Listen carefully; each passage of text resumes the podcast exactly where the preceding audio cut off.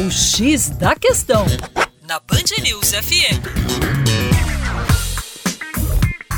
Olá, ouvintes. Aqui é o William Menezes, professor de História da equipe Terra Negra.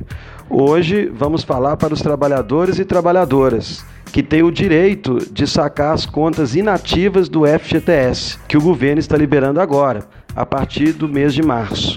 O FGTS tem uma história de mais de 50 anos no Brasil. Ele foi criado durante a ditadura militar, no governo do general Castelo Branco, em 1965. Ele foi uma espécie de reforma trabalhista na época.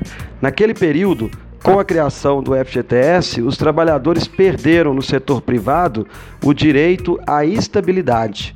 Então, essa estabilidade que existe hoje nos empregos públicos já existiu no setor privado, mas a ditadura militar fez uma troca.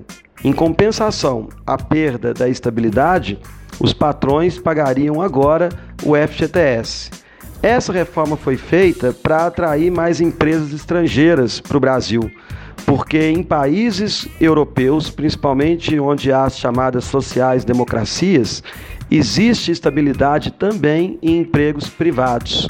Quando o trabalhador brasileiro perde essa estabilidade, mais empresas estrangeiras vêm para o Brasil, como por exemplo a Fiat, que se instalou em Betim, aqui na região metropolitana de Belo Horizonte, também na ditadura militar.